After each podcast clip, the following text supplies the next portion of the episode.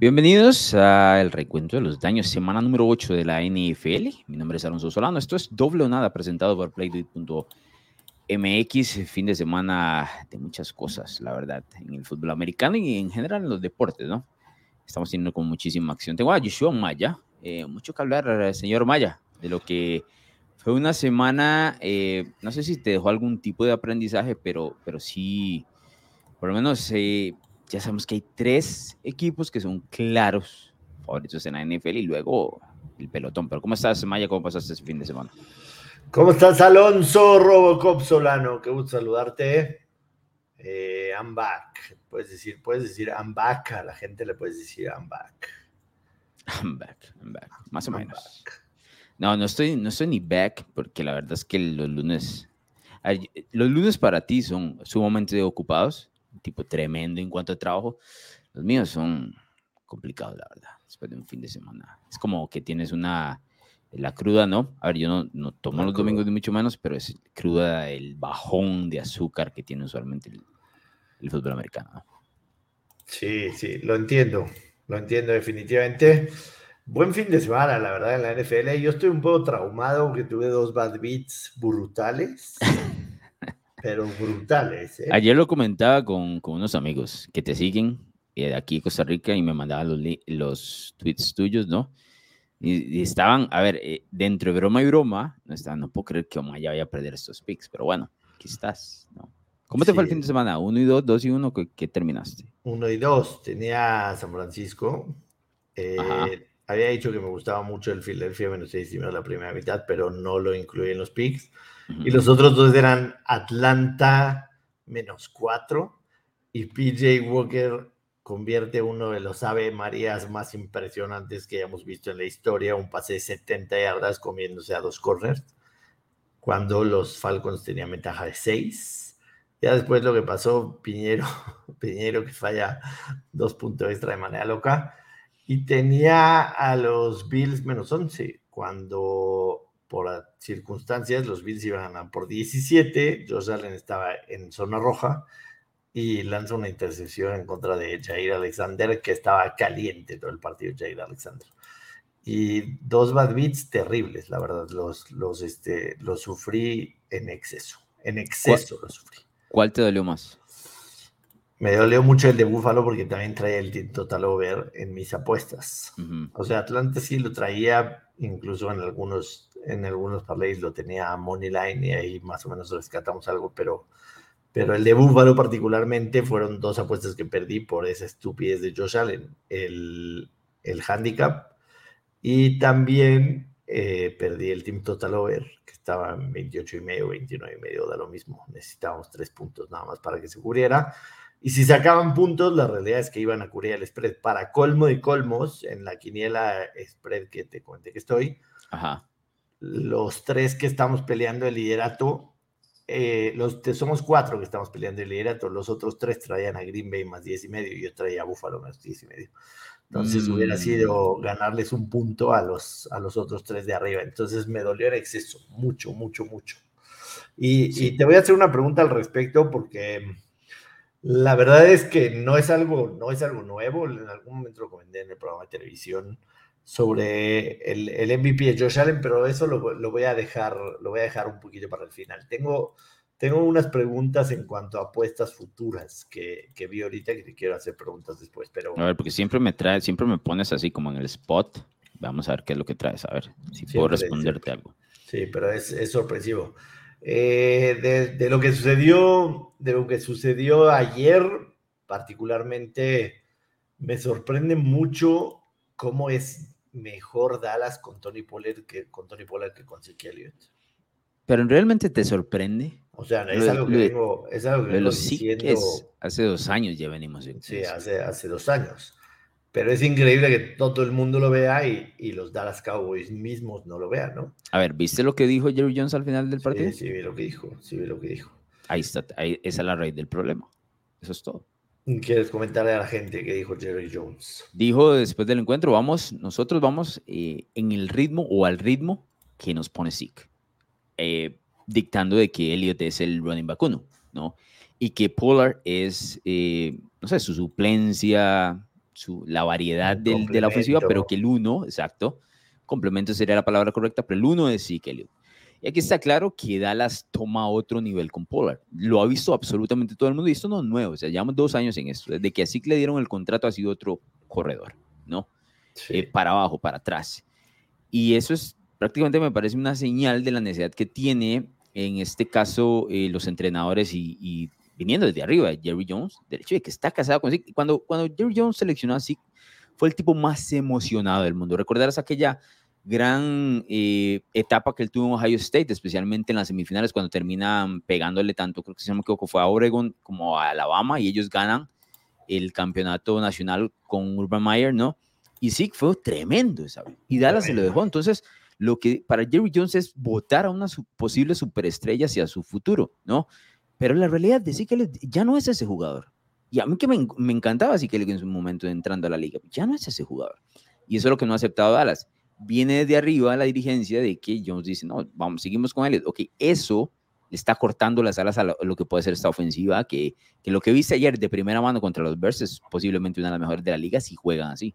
Sí, totalmente. Digo, la defensa de los Bears no se presentó al partido, ¿no? Y también hay una jugada ahí que cambia demasiado, pero, a ver, eh, en ese partido, ya que estamos hablando de él, sinceramente la, la ofensiva de Chicago me, me, llamó la atención, ¿no? Pudo moverle el balón a una muy buena defensa. Justin Fields, quizás sus mejores números en un partido, no muchas yardas, pero complementando corriendo, lanzó tres touchdowns. Se vio bien mayormente la ofensiva de Chicago. El over de ese partido está en 42. Eh, se superó por 35 puntos. Solamente los Dallas Cowboys lograron ese over eh, otra cosa que, digamos, me sorprendió mayormente, no me sorprendió, digamos, me llamó la atención fue que Sean McVay sigue sin encontrarle la manera de, jugarle a, a, Kyle Shanahan, ¿no? Y no tuvimos tiempo de hablar de, del cambio de McCaffrey.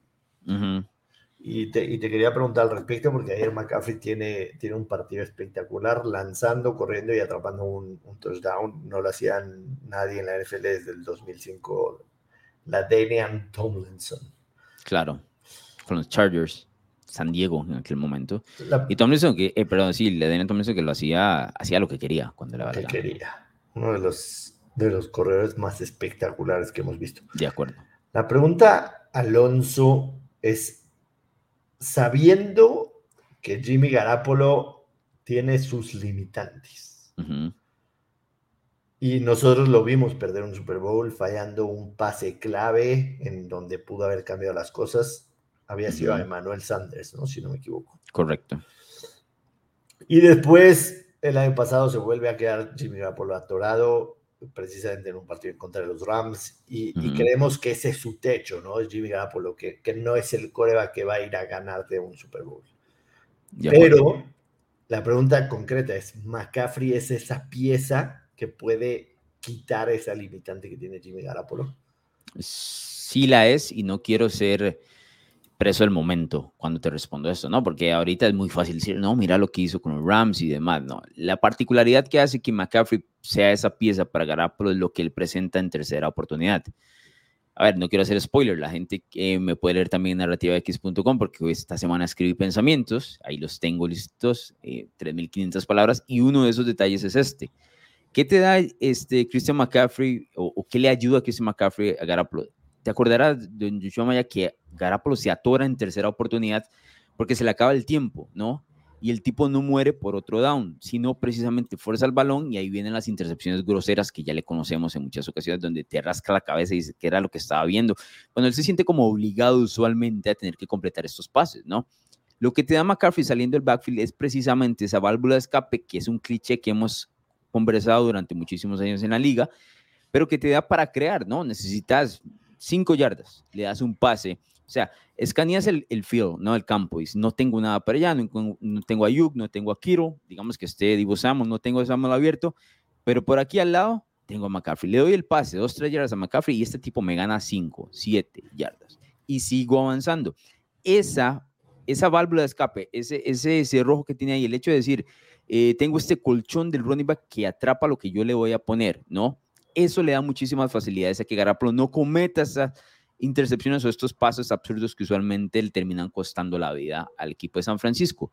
Entonces yo sí creo que le da una, a ver, una capa, otro nivel a esta ofensiva de los Niners que puede llevarlos a un nivel bastante interesante, especialmente tomando en cuenta que la Nacional no tiene grandes equipos más allá de Filadelfia. Entonces, si me pones a decir cuáles son los dos mejores equipos de la Nacional, a pesar de que creo que los Niners están 4 y 4 en este momento, yo diría que son ellos y los Eagles, la verdad. Y sí ese nivel que lleva McCaffrey.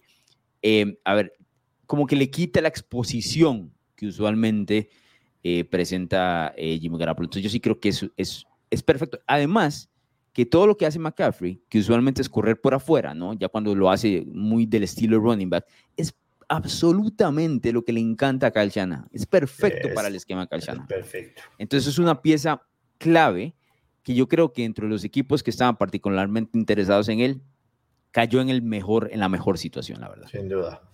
Ahora, hablar de que si San Francisco dio mucho por McCaffrey o dio poco, me parece que tendríamos que esperar, ¿no? Para ver los resultados. Como siempre. Porque, si McCaffrey les da el, les da el anillo, pues habrá sido barato, ¿no? Pero, pero sí, sí, a todas luces es una pinta de eh, Lance, se fue, tenemos un, equipo listo para ganar el Super Bowl ahora. ¿Quién puede, ¿Quién puede ser ese plus que le dé a Gara por lo que necesita para romper esa barrera? Quizás Christian McCaffrey, ¿no? Y ayer tuvo un partido absolutamente locos. Los Rams, en lo dicho, ¿no? Son un equipo muy malo, muy malo, y, obviamente contra San Francisco todo se acentúa. Para colmo, McVeigh, faltando un minuto de juego y el juego perdido, le da un pase pantalla a Cooper Cup que sale bastante tocado ese partido. Así que si yo te preguntaría hoy, si ves a los Rams en playoffs, ¿qué me contestarías? Te digo que no. Que no. Te digo que no porque no hacen nada de lo que anteriormente era su marca, ¿no? Es más, te lo pongo así, los Rams hoy, son un equipo que Yoshua Maya no quiere ver jugando. No te atraen lo más mínimo, te lo aseguro. No, no presenta nada que te vayas a sentar frente al televisor y digas, quiero ver esto. Más allá de Copper Cup, que es eh, indetenible, ¿no? Y sigue siendo un grandísimo jugador, que bien mencionado ahora está tocado, pero realmente por el tema de espectáculo y por lo que hacen bien para poder competir dentro de la NFL no están. Ahora, ellos hicieron un, un sacrificio, ¿no? Sacrificio de, que les valió el, el anillo el año anterior. Así que tampoco la crítica va hasta el extremo de decir, ¿cómo es que ahora están tan mal? No, bueno, valió la pena, pero estas son las consecuencias de todos los movimientos que hicieron en los últimos eh, dos años. Así que yo no creo que los Rams estén en postemporada. Te digo, otro de los equipos que está complicado es Green Bay, que ya lo, ya lo hablamos hace un poquito con Buffalo. Tiene un calendario bastante complicado también. Así que ahí lo, lo veo complicado. Ahora, decime, decime tú, o sea, ¿cómo ves el, el cambio de McCaffrey? ¿Lo, ¿Lo, ves como ese impulso con, con Jimmy o lo estoy viendo mal? No, yo lo veo exactamente igual que tú. Eh, yo lo mencioné, para mí McCaffrey cayó en el sistema ideal. Jamás podría haber encontrado un mejor spot. Entiendo lo del tema de las lesiones, entiendo lo del tema de la edad, entiendo lo del tema del contrato. Entiendo que diste una muy buena cantidad de picks, pero si McCaffrey te va a ayudar a que San Francisco gane el Super Bowl, eh, fue, fue un gran canje, un gran canje. A, mí, a mí me gustan, a mí me gustan esos equipos agresivos. Y hemos hablado no solamente este año, anteriormente, de, esa nueva tendencia los equipos de disparar absolutamente todo. Eh, hay, un dicho muy conocido por todos que es más vale malo por conocido que bueno por conocer. En este caso ni siquiera es malo por conocido, eh, que tiene sus interrogantes, sobre todo el tema de las lesiones con McCaffrey, que en los últimos dos años no se ha, no se ha mantenido sano, pero eh, esos equipos que prefieren, que prefieren eh, dar capital de draft a tener una pieza que les puede funcionar. A mí me gusta mucho eso. Lo hicieron los Rams la temporada pasada y les, les, devolvió un Super Bowl, ¿no? Y, no es el primero que lo ha hecho. A mí, a mí me gusta cuando, cuando los general managers arriesgan de esa manera, sinceramente. He notado que esta temporada particularmente se escuchan más rumores hacia ese, hacia ese camino, ¿no? Sí, totalmente. Hay muchos equipos buscando la manera de mover piezas, algo que antes eh, hablamos, bueno, es que viene, eh, no sé, el trade deadline ahí de, la NFL y usualmente no se movía nadie, ¿no? No es como en la NBA donde se mueve y entonces ya volteas un poco el camino de tu franquicia. Este año se oye muchísimo más rumores hacia, hacia ese camino. esa tendencia. Exacto, y me parece que va atado al éxito que tuvo los Rams, porque si notas, los dos cambios que hizo Los Ángeles el año pasado con Odell Beckham y con Von Miller fueron de impacto inmediato, o por lo menos de impacto en el momento ideal para poder ganar el Super Bowl. Entonces, yo siempre me he preguntado por qué es que los equipos de la NFL eh, valoran tantísimo el tema del draft, porque es una ciencia muy inexacta, la verdad. Muy. difícil pegar y a veces se les da demasiado precio al decir, no, es que voy a regalar una primera, bueno, pero voy a, ¿por qué voy a regalar una primera ronda, una segunda ronda? Si ya sé que conozco a este jugador y lo que me puede dar. Cuando en otros es como comprar la lotería sin saber el número que te toca, ¿no? Entonces... Para, para, eh, ejemplo, claro, de eso está la clase de mariscales de la temporada pasada, ¿no? Trevor Lawrence, es una duda tremenda. Trevor Lawrence, Trey Lance, eh, Fields, eh, Mac Jones. Mac Jones me falta uno por ahí. Zach Wilson. Zach Wilson también. Zach Wilson.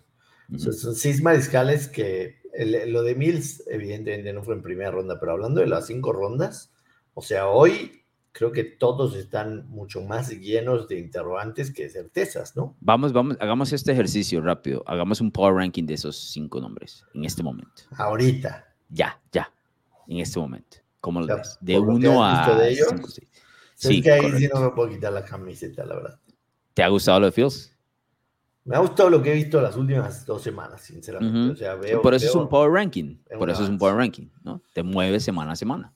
Entonces vamos, vamos haciendo de, de 1 a 5, por lo menos las cinco selecciones de primera ronda. Es que yo la verdad, yo la verdad sí lo, lo tengo muy viciado ahí porque, porque a mí me cuesta trabajo creer, no, a ver, termina de escucharme, Termina de escuchar, ni siquiera, escuchaste lo que iba a decir. Yo sé por dónde vas. Tengo muy viciado lo que vi de Trevor Lawrence en college. Mm. O sea, lo que vi Trevor Lawrence en college de verdad fue fascinante. O sea, yo hubiera dado absolutamente todo por tener a Trevor Lawrence en mi equipo, pero va, la temporada pasada fue patética de Trevor Lawrence. El inicio de esta empezamos a ver un poco de mejoría, el tema de tener un mejor equipo, mejor línea ofensiva, eh, Travis Etienne que le está ayudando, o sea, prácticamente lo, vimos el, domingo a las siete y media, no sé si te despertaste, pero, sí, sí lo vi. pero ya toda la ofensiva de Trevor Lawrence empieza a estar alrededor de Travis Etienne, que fue su compañero en Clemson. Tiene, tiene un buen core de receptores, me queda claro, pero los Jaguars están 2-6 a final de cuentas, ¿no? Y lo que pides de un coreback así es por lo menos que te dé unas victorias, están 2-6 y la temporada pasada los Jaguars terminaron penúltimos de, la NFL. Entonces, ¿cuál Trevor Lawrence es realmente? ¿Lo que vimos de college o lo que estamos viendo en la NFL? Me cuesta mucho trabajo pensar que, que fue un fantasma hoy, que es Halloween, lo, lo que vimos de Trevor Lawrence en college. Porque yo no compré a Trevor Lawrence como lo compraste tú. ¿Tú no? ¿Qué fue lo que no vi? No. ¿Veías los partidos de Clemson? Sí. Sí, claro, Maya, vamos. ¿Veías? Pero, a ver, yo nunca lo, yo sentí que él fue un mariscal de campo precoz en college que todo el mundo lo nombró. En, su, temporada de freshman ganó absolutamente eh, Ahí es, el error de, del análisis, porque a partir de ese momento lo coronamos sin tomar en cuenta todo lo que venía después. Porque después él pierde una final de campeonato nacional con Joe Burrow y luego, si no me equivoco, pierde una semifinal con Justin Fields, ¿no? Sí. Y, y como que eso no, no entró en cuenta eh, en el tema de la narrativa. Y yo sí siento que Clemson jugaba específicamente un estilo de juego a nivel ofensivo que le beneficiaba mucho a él. Uno de los detalles que él hacía en Clemson. y defensivo, eh, esa, esa defensa de Clemson también sostenía de demasiado. eran equipazos. cuando la defensa se caía, también Trevor Lawrence mostró precisamente en contra de los dos partidos que tú estás mencionando, mostró dificultades para sacarse, echarse el, equipo al hombro. Él fue lo que llaman outplay por Burrow y por Justin Fields en los dos partidos. Los otros dos mariscales de campo jugaron mejor en, en ese encuentro. Claro, cuando él le pega a Alabama, ya todo el mundo lo corona. Y yo creo que llegamos a esa conclusión demasiado rápido y como que no valoramos los últimos dos años de, de, su carrera, que no fueron malos, el tipo no, no perdía. Pero Clemson está muy montado también, ¿no? Dentro del tema de la universidad. Yo creo que esta versión de Trevor Lawrence, a ver, yo creo que él va a evolucionar, pero yo no creo que él sea lo que nos vendieron. Nunca lo compré, la verdad. Siempre me pareció un mariscal de campo de pies alegres, que no le gusta el contacto. No me gustó esa, usualmente yo no leo entre líneas, pero no, no sé si recordarás cuando él llega el año novato, a él le preguntan sobre el tema de, la competitividad y todo lo demás, y él dice, no, a, mí me gusta jugar, pero esto del fútbol americano como que no es completamente lo más importante para mí. Tengo la familia y todo lo demás. no quieres de un mariscal de campo una declaración de esa, la verdad. quieres un tipo, quieres un animal eh, que solo piense en fútbol americano, en ganar, en ganar, en ganar, que sea obsesivo con eso. Y Trevor no se me hace eh, ese tipo de personalidad, ¿no? Ahora, vos me decís, por ejemplo, me decís, yo daba todo por Trevor Lawrence. Yo daba todo, todo, mi futuro y todo lo que quieras, pues yo burro. Trevor Lawrence no me ah, parecía ese mariscal de campo. Yo te ¿No? Pero no, a ver, a ver, me vendieron al... Con, con, todo respeto. A ver, tampoco, tan, tampoco la gente lo sabe, ¿no? A ver, pero Maya, pero ok, Lawrence lo vendieron así, como el siguiente, como el último, el que venía después de Andrew Locke, como el que venía después, eh, después de Peyton Manning, como el John Elway, a esos niveles. Yo nunca lo vi a, ese nivel. Claro, no quiero ponerme ahora a acomodarme, porque están 2 y 6 y han tenido dos malos años, a que el tipo va a ser malo toda su vida. No, claro. yo creo que él puede llegar a ser un muy buen mariscal de campo. A los niveles que nos representaron en su momento, ahí es donde tengo mis. A ver, tratando de responder tu pregunta, si me preguntas a lo que he visto al día de hoy, porque te voy a dar dos respuestas. Una, lo que he visto al día de hoy. Dos, lo que creo que, que va a ser a futuro. Y a futuro hablo. Me gusta, me gusta. Me gusta. Lo que veo al día de hoy, pondré en 5 a Trey Lance, que no hemos visto absolutamente nada. Pondré en 4 a Sam Wilson. Eh, pondría en 3 a Justin Fields. Pondría en 2 a Trevor Lawrence y pondría en 1 a Mac Jones. Ok, y eso que hace una semana tuvimos una discusión con el tema de Mac Jones, Bailey Zappi, que aquí es donde viene la segunda parte de tu respuesta. Vamos. Eh, eh, a mi segunda parte de la respuesta, eh, Trey Lance es un interrogante, o sea, lesión y todo eso. Enorme interrogante. Un enorme interrogante, por lo que lo tengo que poner igual en cinco. O sea, interrogante desde college, ¿no? O sea, jugó una temporada en North Dakota y después se pasó una temporada con el tema de la pandemia afuera y no, ha, tenido nada en la NFL. Ya eh, tres años sin jugar. tres años sin jugar. A Zach Wilson lo pongo en cuatro. A Mac Jones lo pongo en tres. A Trevor Lawrence en dos y a Justin Fields en uno. sin camiseta. Mis respuestas. dime, dime, tú, cualquiera de las dos o las dos. No, eh, yo creo el tema Trey Lance y Zach Wilson, eh, estoy de acuerdo. Es más, yo es, del Power Ranking Zach Wilson, yo estoy acabado con el tipo, te lo he dicho. O sea, no quiero nada que ver con Zach Wilson. Me parece un mariscal de campo que no quisiera tener en mi franquicia, o que me parecía entrando al, al, 2021 el mariscal de campo de todos, incluyendo Trevor Lawrence, que tenía el mejor brazo, el brazo más vivo. Pero eso es solo una parte del juego. Te, te faltan muchísimas otras cosas. La cabeza está, él está lejísimo, es el que peor tiene. Eh, Creo. Imagínate, imagínate su recámara, todos los pósters que tiene pegados en la pared. Sí, olvídate. ¿Cómo, vas a jugar ahí? No, no, no, olvídate. Y luego creo, creo, que mi número 3.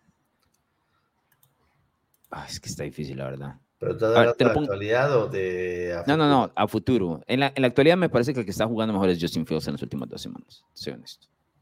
Eh, se siento como con esta nueva ofensiva, como este híbrido de ofensiva, ¿no? Y, está haciendo más con menos, la verdad, también, eso hay que darle... La, eh, ofensiva, de Chicago no tiene nada. Por eso está haciendo... Col, Kemet, que fue primera selección del draft de hace tres años, o sea, 2019, no fue primera ronda, fue primera selección de los Bears en el draft. Ayer atrapó su primer pase de touchdown desde diciembre del 2020. Wow. Si es que la verdad es, que. no... Es toda la cerrada, que se ha convertido en otro línea ofensivo. Porque me, entiendes, o sea, no tienes absolutamente nada. Mooney es un receptor que me parece espectacular, a pesar de todo, no lo considero ni siquiera top 10 de, la NFL. Y el par de running backs que tiene son buenos, son cumplidores, pero la verdad es que no tienen nada, no tienen línea ofensiva, no tienen nada chica. O sea, Justin no, están haciendo más de lo que yo estaba esperando, la verdad. Sí, están haciendo más de lo que yo esperaba. Yo creo, yo creo que es que sí está difícil el tema del futuro. Yo pondría número 3, te voy a ser honesto. A mí me gusta más Justin Fields que Trevor Lawrence. Te lo digo. Yo creo que yo pongo a Trevor Lawrence de 3, la verdad. Pongo a a Mac Jones? No, yo pongo a Mac, Jones de 1. Te voy a decir por qué pongo a Mac Jones de 1. No por el talento que él tiene, sino por lo que representa jugar en New England donde siempre vas a estar con una muy buena oportunidad para ganar, ¿no? Eh, a él se le pide menos que el resto de los mariscales de campo, pero tiene una estructura mucho más completa del lado del Belichick. Entonces creo que puede tener una mejor carrera en ese caso. Yo no creo que Mike Jones vaya a ganar el Super Bowl, ni mucho menos, pero, pero creo que vaya por ahí. Eh, las franquicias de Jacksonville y Chicago no les puedo confiar nada como para que decir, ok, sí, van a darme la estructura para desarrollar estos dos tipos, ¿no? Estos van a tener que remar en, en, contra de, de, la corriente, ¿no? Que ha sido el caso de Fields el día de hoy. Mac Jones, ayer, Mac Jones ayer con un pick six pudo haber tirado el partido a la basura. ¿eh? En ese momento. Fácil, fácil. No, yo, yo, tengo claro lo que estoy declarando. Lo, lo y, si, es que y si me apuras y ese pick six se quedaba, entraba Sapi, ¿eh? Oh, wow, wow. Hay gente, vos sos uno, estás en ese, montadísimo en ese barco de Sapi, que lo estás empujando cada vez, lo tienes ahí en la línea con el casquito puesto, nada más para empujarlo para... Mike Jones está tirando partidos. no, yo estoy de acuerdo, yo no he dicho que no.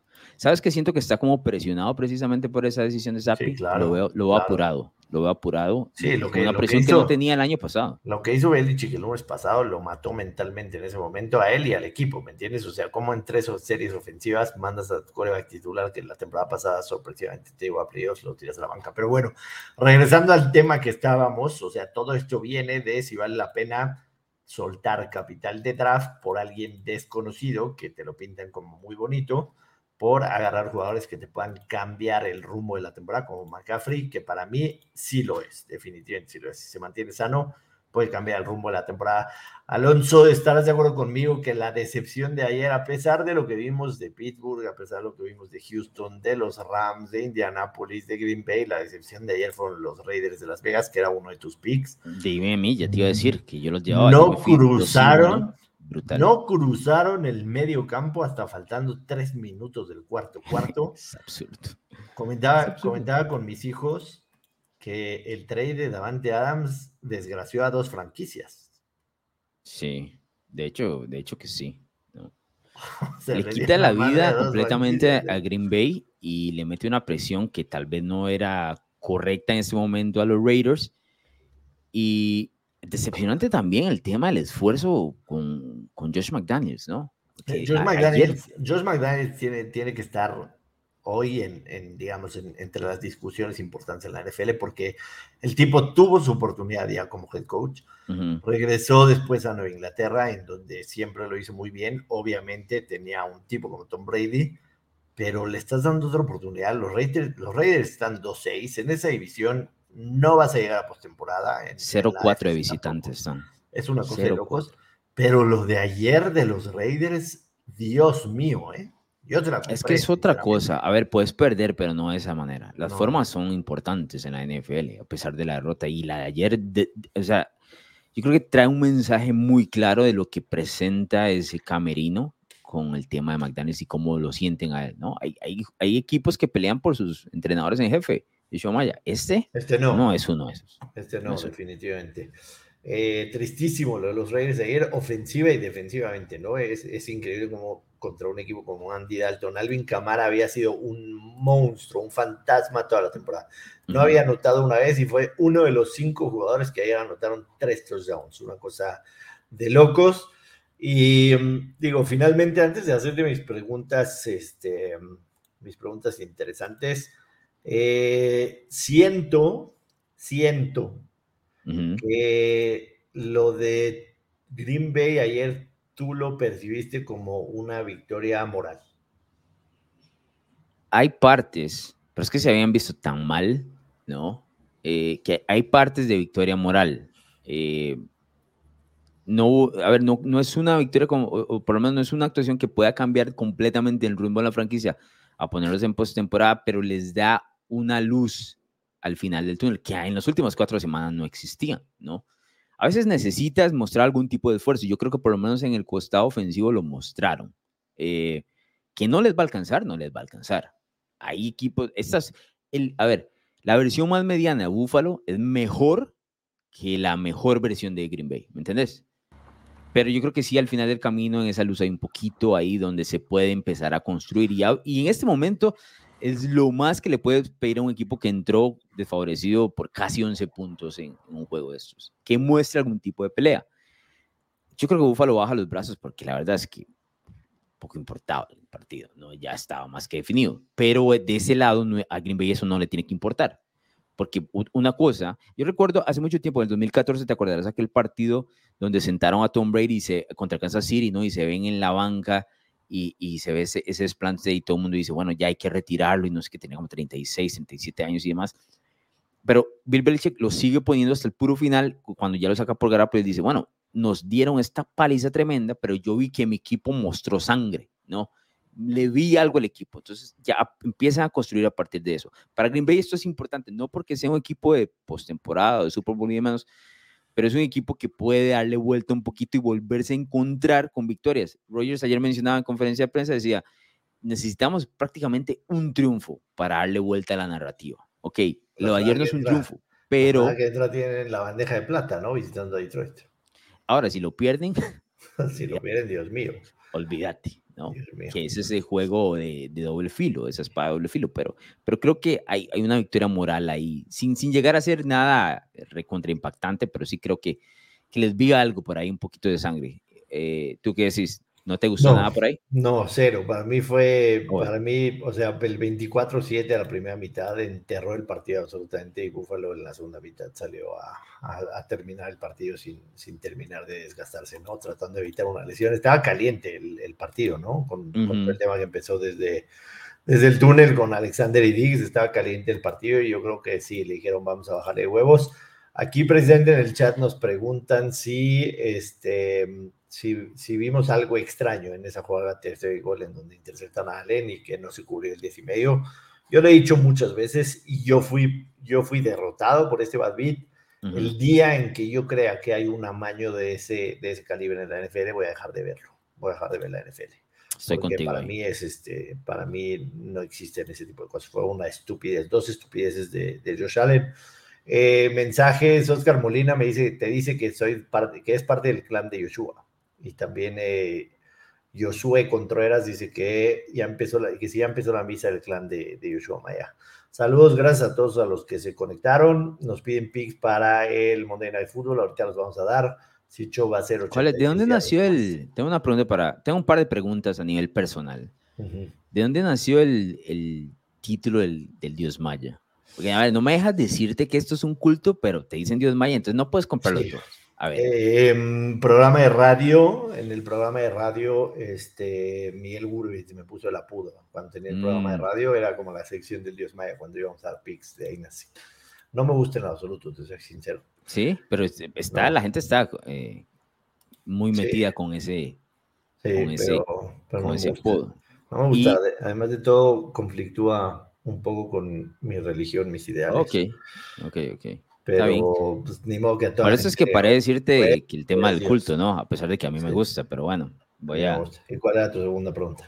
La segunda pregunta es que si precisamente por esto, por, digamos, un apodo como ese y por tener, no sé, 300 mil seguidores y sos un tipo que da pics de arriba para abajo todas las semanas, que si traes una presión añadida eventualmente, digamos, porque yo, yo no me siento nunca presionado por los pics que doy, usualmente me va bien, tengo que ser honesto, pero digo, a ver, yo no tengo 300 mil seguidores que me están pidiendo selecciones todos los días, ¿no? No sé si por, ahí me, por ahí me escriben, eh, ¿qué te gusta aquí y allá? Y qué sé yo. Yo, a ver, yo soy muy contrario a ti con el tema del, manejo de redes sociales. Yo los, cuando me escriben lo veo muy tarde, usualmente nunca estoy revisando. Y yo sé que te escriben de arriba para abajo pidiendo selecciones. Eh, siento una responsabilidad, por supuesto, no lo hago a la ligera ni mucho menos. Eh, me duele durísimo cuando hago perder a la gente y me, y me da un gusto brutal cuando hago ganar a la gente, mm. pero a final de cuentas es parte de, o sea, creo que, que pues, de alguna u otra manera yo solito me metí en ese, en, ese, en ese tema, en ese nicho anteriormente, ahora pues ya está muy abierto, entonces, este no siento una presión, me sentiría muy mal si cobrara por dar esos picks y, hiciera perder a la gente, ¿no? Me sentiría terrible. Entonces, la gente que cobra tiene un porcentaje similar a los que dan free picks, es lo mismo. sí, me queda clarísimo. no hay una diferencia, la verdad. No, más que sepa, ¿no? Pero ese, es, ese el estilo de juego. ¿Qué traías de preguntas? La primera es, y lo hablé yo al principio de la temporada, cuando, tenía, cuando estaba en el programa de televisión, y es el tema del MVP de la temporada. Hablábamos de Josh Allen, que era uno de los favoritos, y, y, yo decía que Josh Allen no sería MVP de la liga porque puede ser un jugador brutal. Me parece que hoy no hay un coreback más fascinante de ver que Josh Allen. Mahomes está muy cerca, pero, pero Josh Allen tiene unas habilidades atléticas bestiales, ¿no? El tema de correr, de lanzar, es, es un monstruo, es un toro, o un ropero absolutamente. Y, y, el ejemplo es, por ejemplo, aquella jugada en donde salta un tipo en contra de Kansas City, el primer touchdown de ayer, en donde parece que va a correr y al final simple y sencillamente encuentra a, Knox en, las diagonales. Me parece fascinante Josh Allen en, todo lo que hace, pero yo no lo pondría como MVP, no lo puse al principio de la temporada y me sigo manteniendo, te voy a explicar por qué, porque yo creo que los votantes para esos premios se fijan demasiado en las estadísticas limpias. Y Josh Allen no es un tipo limpio o sea, te puede ganar partidos, sí. Desafortunadamente, el, el premio al MVP, MVP es traducción Most Valuable Player, y yo lo decía cuando Adrian Peterson corrió más de 2.000 yardas y él solito se cargaba a los Vikings, ese es un verdadero MVP, ¿no? El que, pero se ha desvirtuado, no se le da al jugador más valioso, el que te puede hacer funcionar. Se le da quizá al que tiene los mejores números, y lo hemos visto las dos temporadas con Aaron Rodgers. Para mí, Josh Allen nunca va a tener los números más limpios como un coreback en la NFL. Los va a tener antes Mahomes, los va a tener quizá otros corebacks. Antes metíamos en la palestra, por supuesto, a Rodgers y a Brady. No sé si coincides conmigo porque me metí a Play Do hoy en la mañana para ver quién era el, favorito para ser MVP. Y Josh Allen es claro favorito con más 124. Pero, por ejemplo, si yo votara, mi voto hoy es para Jalen Hurts. Mm. que es el segundo con más 390. Después viene Mahomes con más 480 y después un poquito lejos, Lamar Jackson más 1000 y Joe Burrow más 1500. ¿Tiene sentido lo que te digo o soy un loco de remate?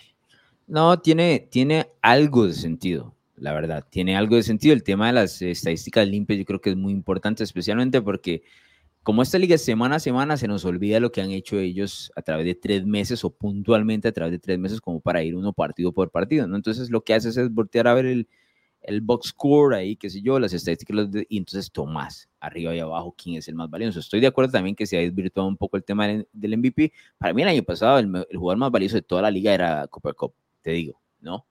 La triple corona, lo que, lo que él elevó a Matthew Stafford y demás, eso no se valora. Se lo vas a un MVP o no.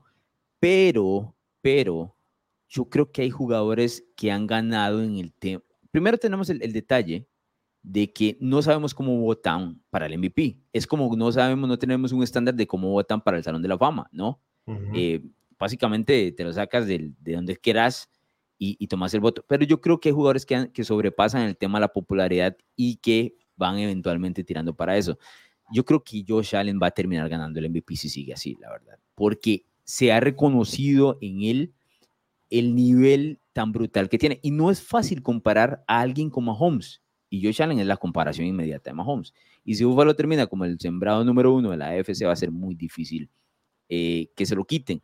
Ahora, que Jalen Hurts pueda estar en la discusión y se lo pueda robar más adelante, estamos de acuerdo, es posible. Estamos a dos meses y un poquito de que termine la temporada regular. Pero Philadelphia tiene un equipo de arriba para abajo mucho más completo que, que Buffalo, ¿no? Buffalo es un equipazo, pero el que lo eleva a ese nivel tan absurdo es, Josh Allen. Y yo creo que los votantes ven eso. Ahora, no estoy en completo desacuerdo con lo que dices. Creo que, que hay algo de, de, certeza en alguna de esas palabras. Ya.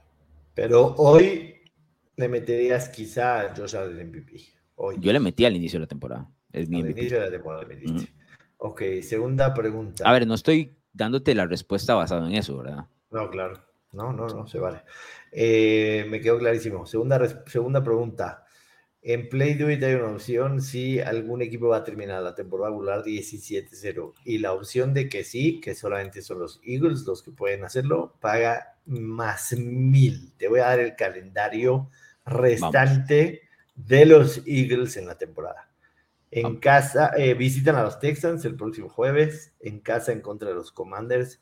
Visitan a los Colts reciben a los Packers, reciben a los Titans, visitan a los Giants, visitan a los Bears, visitan a los Cowboys. Esa visita a los Cowboys es tercera visita consecutiva y se pueden estar jugando mucho más allá del el invicto, sino la división también.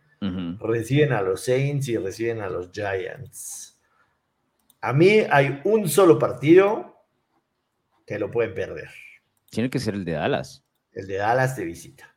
Tiene que, ese es el único. es el único.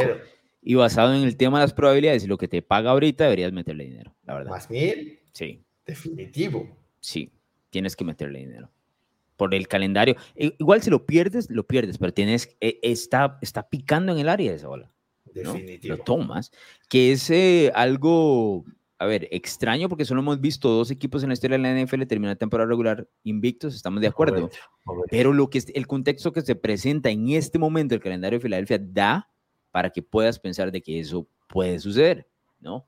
tienes que tomar el momio, tienes que tomar, hay que apostar, Estoy de acuerdo. La pueden encontrar en Play Do It y también en Play Do It está la opción si terminan 20-0, o sea, si los Eagles terminan invictos. ¿Cuánto paga esa? ¿La tienes? Más 1800 más 1800 por terminada la temporada invicto. Esa yo no la metería a la terminada. ¿Te acuerdas cuando hablamos de los sprinkles, no? Sí. le pondré un poquito ahí. un sprinkle. Un, sprinkle ahí. Solo como para, como para vacilar y para ver que se puede este, ganar al final del año. Porque si notas, la nacional está completamente abierta. Entonces lo que eventualmente le estás pidiendo es que gane un partido contra un rival superior, que es el Super Bowl. Y eso pasa, eso pasa en los Super Bowls. Suele pasar. Exacto. Eh, finalmente, eh, siempre hay un team total wins antes de la temporada.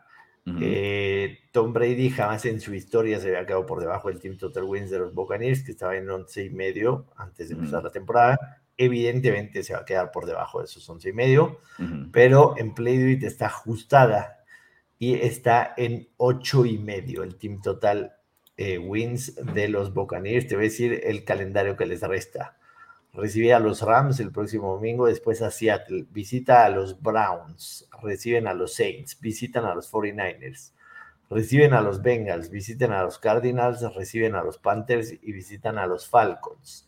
Está ajustado a ocho y medio. ¿Crees que este equipo consiga seis victorias más para sobrepasar ese total? Me duele, pero tengo que decir que no. Que no.